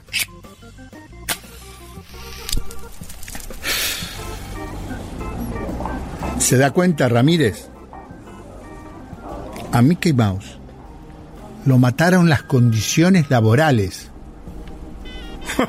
Como también lo va a matar a usted esa artrosis que tiene en los dedos y esa joroba, Ramírez. ¿En qué mundo estamos viviendo, jefe? Cuanto más veo, menos sé. Pero yo ya estoy harto, cansado y viejo, Ramírez. Hay un 934 en progreso, jefe. Vaya usted, Ramírez. Yo estoy pensando en el retiro. Es cerca de la pizzería, jefe. Bueno. Pero maneje usted, Ramírez. Total, ya tiene la espalda a la miseria. Gracias por su confianza. Dame un pucho, Ramírez. Ya sabes. Estoy dejando, bueno, pero...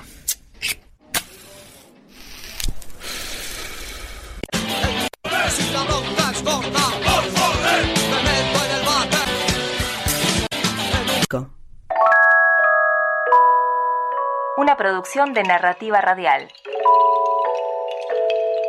www.narrativaradial.com ¿Dónde está el encendedor?